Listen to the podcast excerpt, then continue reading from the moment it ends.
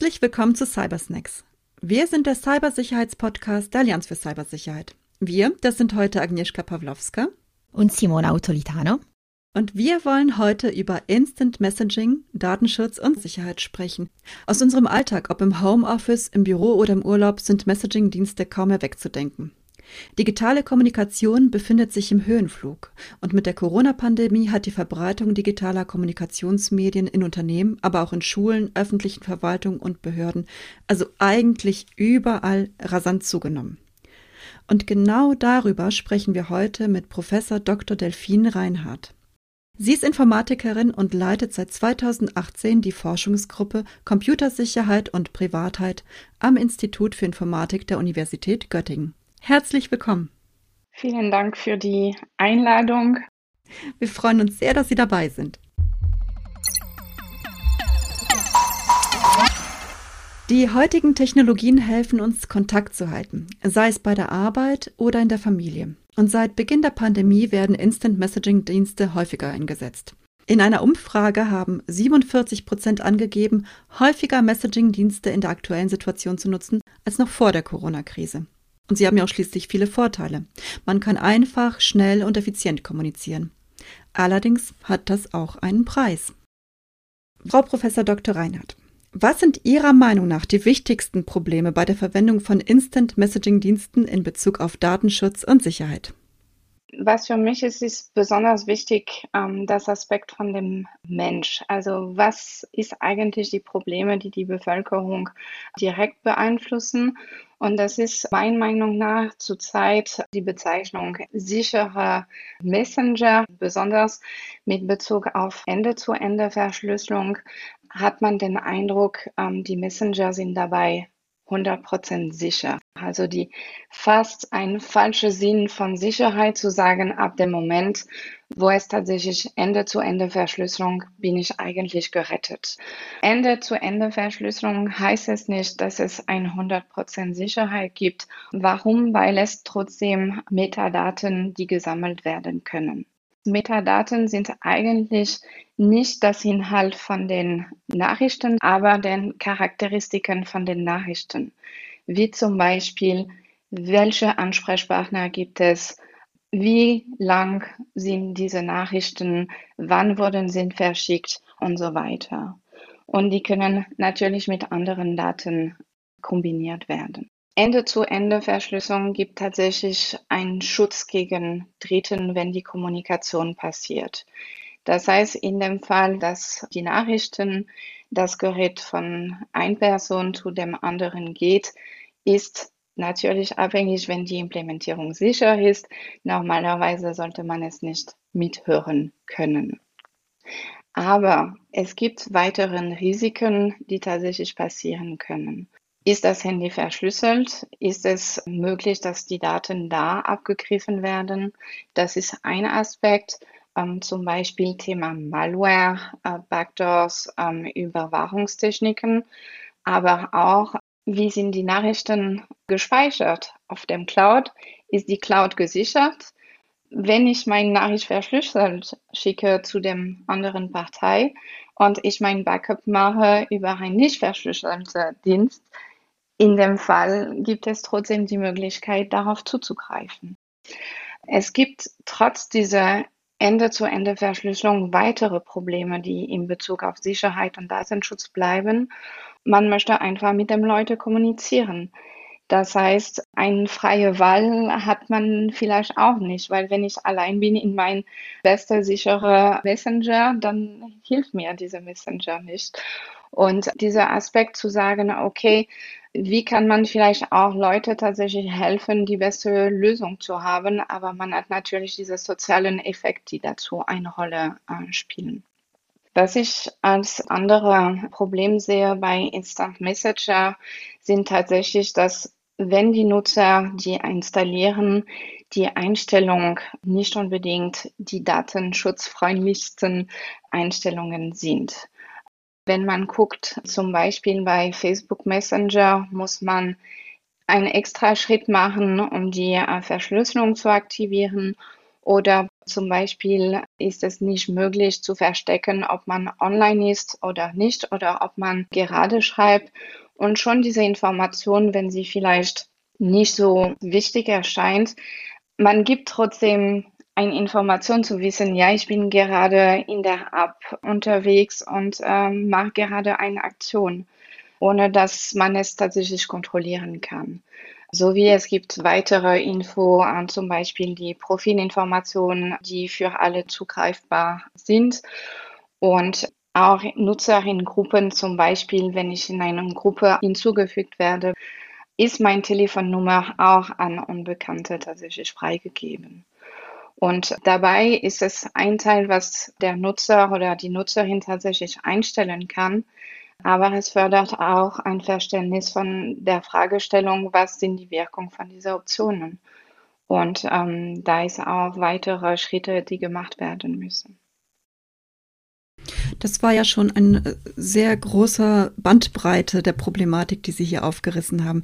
Ich würde das gerne an bestimmten Punkten noch etwas konkretisieren beziehungsweise nochmal nachfragen bei den sozialen Aspekten. Das ist mir auch aufgefallen. Jetzt sind so viele Messaging-Dienste unterwegs und es blinkt bei mir auf allen Kanälen und ich muss genau schauen, wen erreiche ich wo, wie.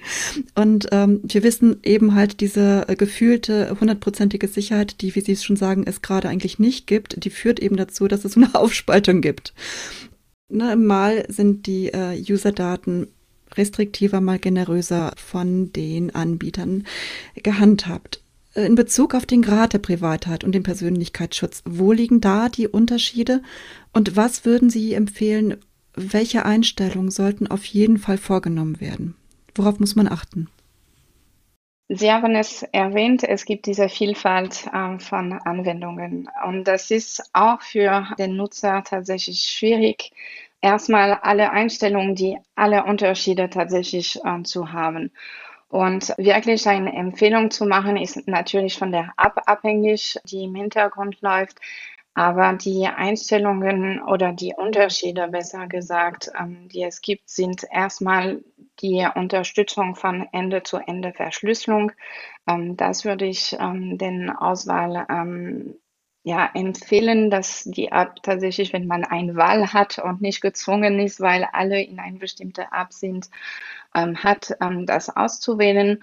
Und besonders, wenn es zum Beispiel ähm, diese Default-Einstellung, dass man nicht extra zusätzlich einen Schritt machen muss, um ähm, die Privatsphäre zu schützen. Die Unterschiede sind auch zwischen die verschiedenen Apps, ob es tatsächlich Open Source ist. Das heißt zum Beispiel, ob man die Implementierung von der App freigegeben hat. Den Vorteil dabei ist, dass tatsächlich anderen Leute sich es angucken können und gegebenenfalls Schwachstelle finden. Also man hat die Öffentlichkeit Blick auf ähm, die Implementierung. Das heißt, dabei hat man auch ein mehrere Augen-Prinzip, äh, was angewandt werden kann. Nachher sind natürlich, wie diese verschiedenen Apps mit den personenbezogenen Daten umgehen. Das heißt, entweder werden sie an Dritten weitergegeben für zum Beispiel Werbungszwecke oder ähm, sind sie geschützt. Es gibt einige Apps, die auch eine Verschlüsselung ähm, zum Beispiel von den Metadaten anbieten und verschiedene Aspekte. Eine große Fragestellung, die es gibt, ist tatsächlich, ist es ähm, möglich, tatsächlich sicher zu sein, dass die Person, die in der Kontaktliste ist, tatsächlich diese Person ist. Weil sie haben in ihrer Kontaktliste einen Namen, was normalerweise mit einer Telefonnummer verbunden ist ist es tatsächlich die Person oder ist es sie nicht? Und da gibt es auch verschiedene Unterschiede. Kann man es tatsächlich manuell überprüfen? Das heißt, hat man eine andere Art und Weise zu prüfen, dass tatsächlich die Person ist.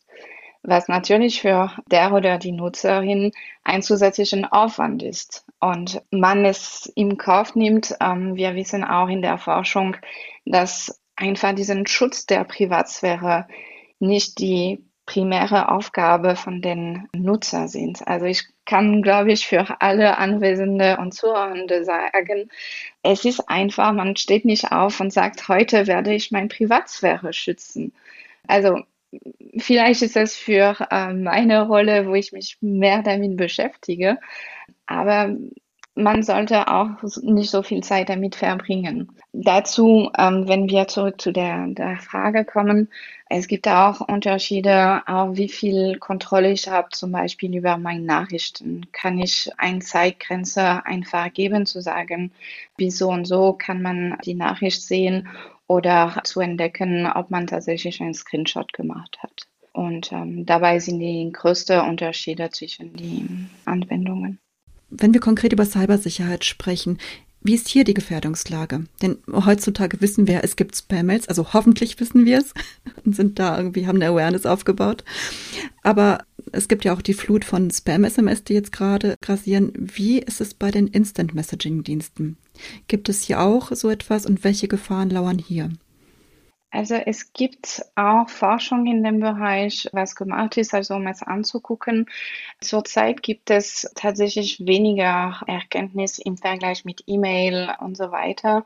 Es gibt aber einige Angriffe, auch mit Bezug auf Phishing-Angriffe. Da das Gefahr ist noch vielleicht höher, auch wenn vielleicht höher die Quantifikation da vielleicht einen Mangel an Beweise oder Quantifizierung gibt. Aber sie haben dieser Widersicherheitsgefühl. Sie normalerweise kennen die Leute, die in ihrem Adressbuch sind. Sie haben die eingetragen.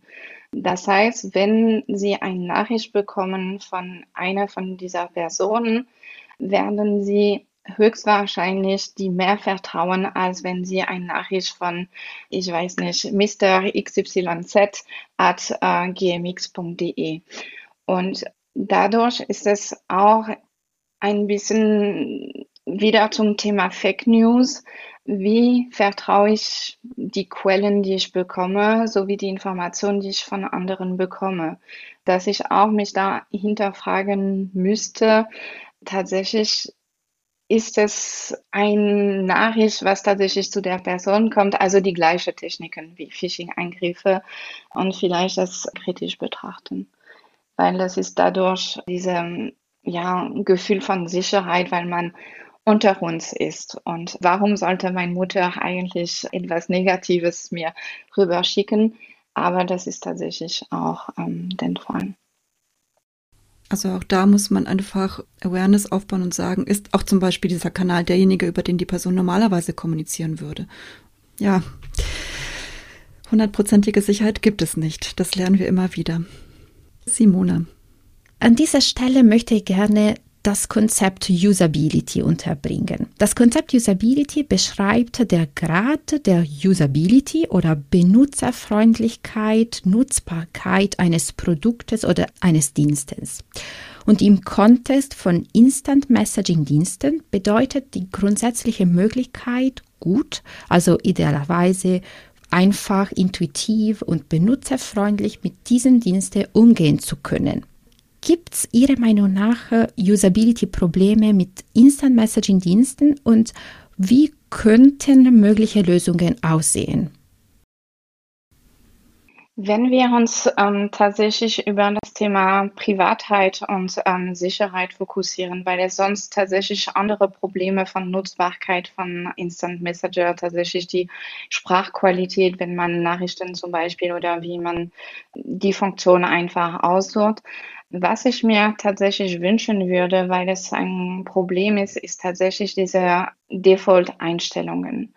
Dass man tatsächlich nicht unbedingt überall prüfen musste, bevor man überhaupt es nutzt, besonders in Bezug auf der Vielfalt von den Apps. Das heißt, es multipliziert auch den Aufwand, was der Nutzer oder die Nutzerin reinbringen muss, um tatsächlich alles zu kontrollieren. Das wäre mir schon wichtig, dass es passiert. Und auch, es ist die Frage, was besser, wenn zum Beispiel die Nutzer tatsächlich nichts mehr einzustellen hätten. Also, dass man sagen würde, man hat eine Anwendung, ein App, ein Messenger, was tatsächlich vorkonfiguriert ist und er hat für seine Privatheit und Sicherheit nicht mehr einzustellen. Es wurde aber gezeigt in der Forschung, dass tatsächlich wenn alles transparent ist, dass möglicherweise die Nutzer weniger Vertrauen haben. Nachher ist natürlich die Frage, was sollte sichtbar sein oder kontrollierbar, zum Beispiel mit Bezug auf Verschlüsselung? Ist es eigentlich verschlüsselt oder nicht? Und in welchem Umfang? Weil man kommt wieder zu der Frage, wie viel Aufwand wir von Nutzerinnen erwarten können und sollten. Und das sind eine spannende Frage. Und es gibt auch eine Studie von Kolleginnen aus Bonn und UCL, die tatsächlich gezeigt haben, dass was die Leute tatsächlich denken und was tatsächlich die Realität ist, ganz unterschiedlich ist. Also das heißt, wie Leute sich das Thema Ende-zu-Ende-Verschlüsselung vorstellen und tatsächlich, was es ist. Und es gibt auch eine Risikobewertung in deren Studie, die gezeigt wird, dass es tatsächlich anders ist. Zum Beispiel, um ihre Ergebnisse aufzugreifen, haben die Nutzerinnen in deren Studie gezeigt, dass tatsächlich es gibt eine Überschätzung von Risiken durch Eingreifer und auch, dass die Sicherheit zum Beispiel von SMS tatsächlich höher ist oder andere Kanäle tatsächlich höher sind als Instant Messenger. Und dass alle Risiken, die tatsächlich für jede Gerät, was im Internet verbunden ist, auch da sind, also diese Malware-Risiken und so weiter. Das heißt, da gibt es auch Arbeit, die tatsächlich gemacht werden muss, um besser die Lösungen anzupassen an tatsächlich, was die Leute sich vorstellen. Und das ist nicht nur in diesem Instant Messenger Feld, aber in anderen Feldern. Also das ist, wo dieser Feld von Usable Security und Privacy ist. Die Idee ist tatsächlich, die menschlichen Faktoren in der Entwicklung von der Lösung zu betrachten, um eine Lösung tatsächlich vorzustellen, die für die Menschen gemacht sind.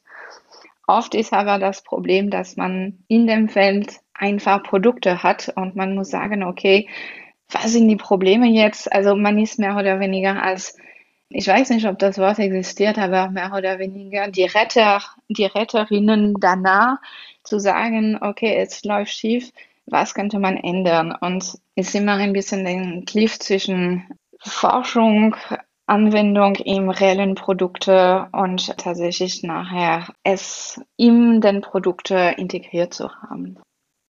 Ja, das ist wirklich äh, sehr interessante Nachricht. Also von Anfang an immer den Mensch im Kopf zu behalten.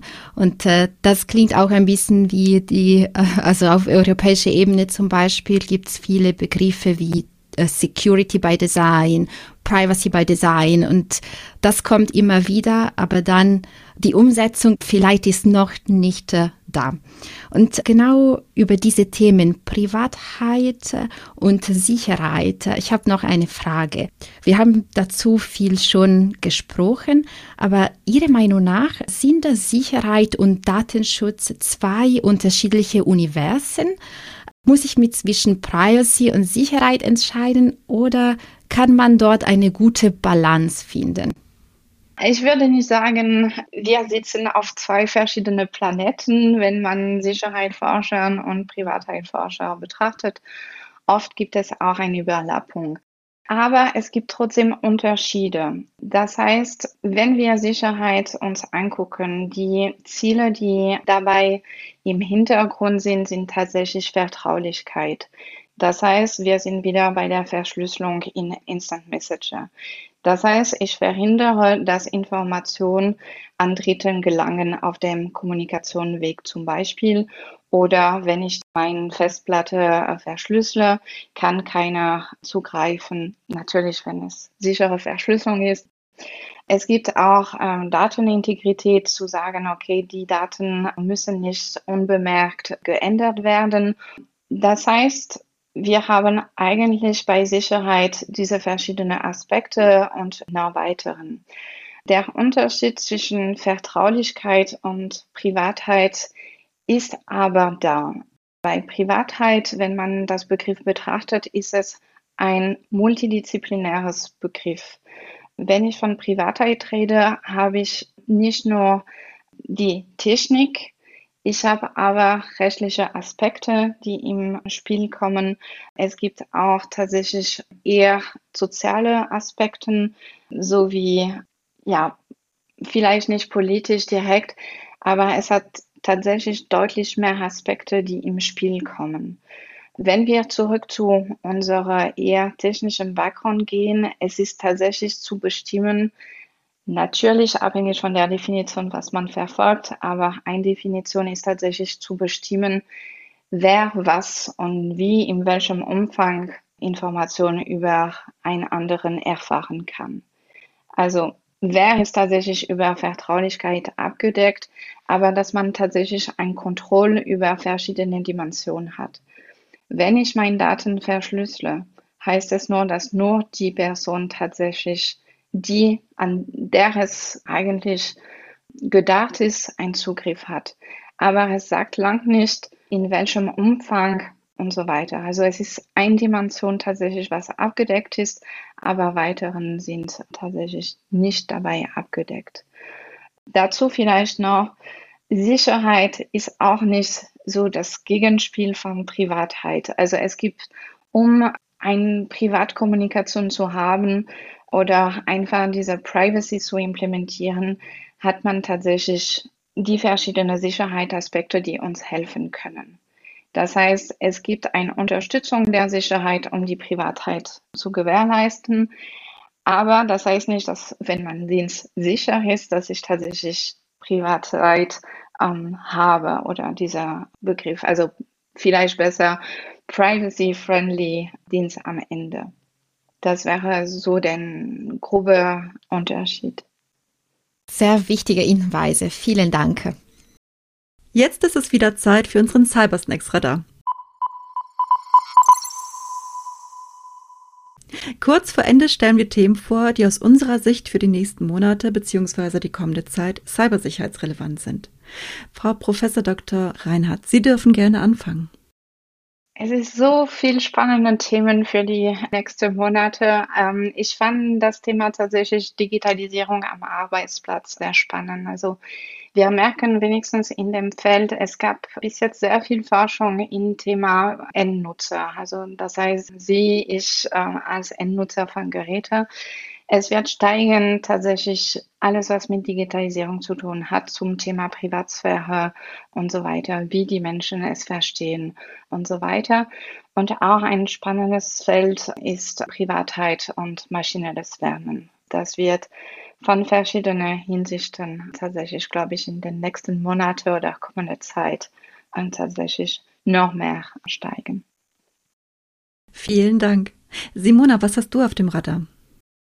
Auf meinem Radar habe ich die Arbeit von ENISA im Bereich Zertifizierung. ENISA ist die Agentur der Europäischen Union für Cybersicherheit und hat schon einen ersten Vorschlag für eine EU-weite Zertifizierung für Cloud-Dienste veröffentlicht und wurde vor kurzem von der Europäischen Kommission beauftragt, eine neue Zertifizierung für 5G Netze vorzubereiten. Das finde ich sehr spannend, aber wirklich auch sehr anspruchsvoll.